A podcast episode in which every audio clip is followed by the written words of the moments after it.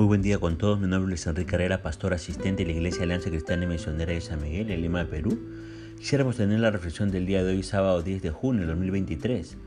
Hoy nos corresponde reflexionar en el pasaje de Filipenses capítulo 2, a partir del versículo 19 hasta el 30. Y hemos querido titular a este devocional Hombres de Compromiso. Fíjese que en el ministerio cristiano nadie es un llanero solitario. Pablo era un gran siervo de Dios, pero estaba rodeado de hombres y mujeres que también servían a Dios y complementaban su ministerio. En este pasaje leemos de dos de ellos. Timoteo, a partir del versículo 19 al 24, se habla de él. Timoteo, fíjese, era de Listra, según Hechos 16.1. Fue convertido bajo el ministerio del apóstol Pablo y llegó a ser un colega suyo. Evidentemente estaba con Pablo durante este tiempo de arresto. Era como un hijo para Pablo, según el versículo 22 de este capítulo 2 de Filipenses. Lo acompañaba y servía a Dios al lado del gran apóstol. Aunque Timoteo tenía un carácter muy diferente al de Pablo, era un tanto tímido, Pablo halló en él un compañero ideal por su entrega a la obra.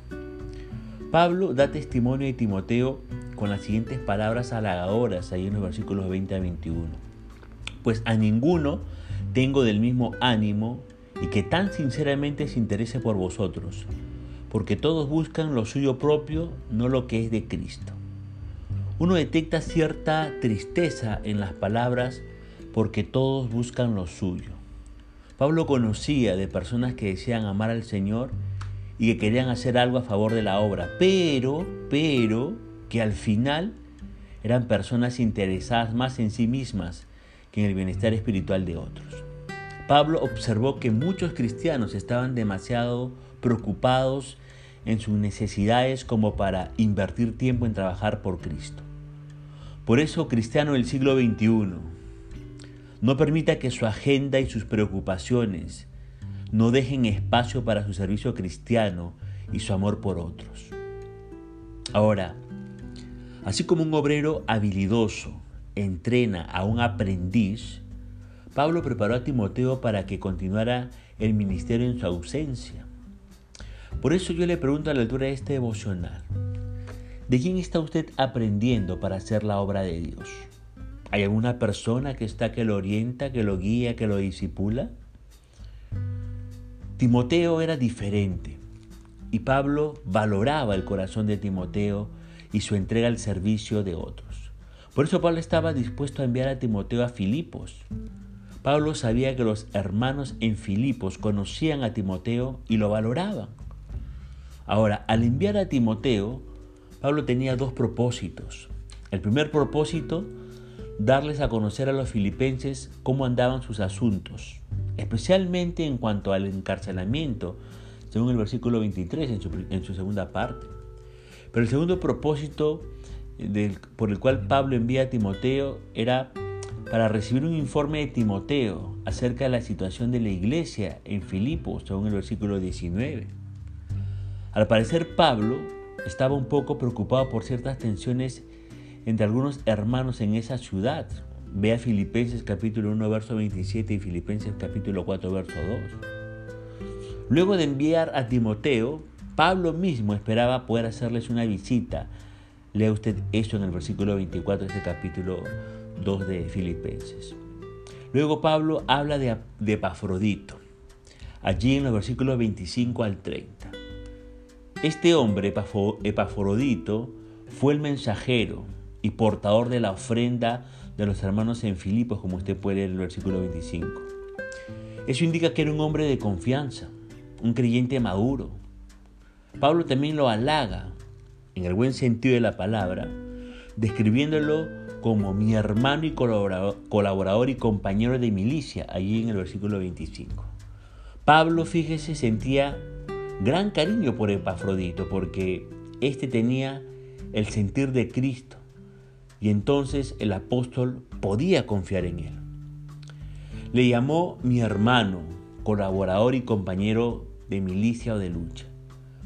Fue como si Pablo hubiera dicho, es mi compañero de lucha, él lucha conmigo.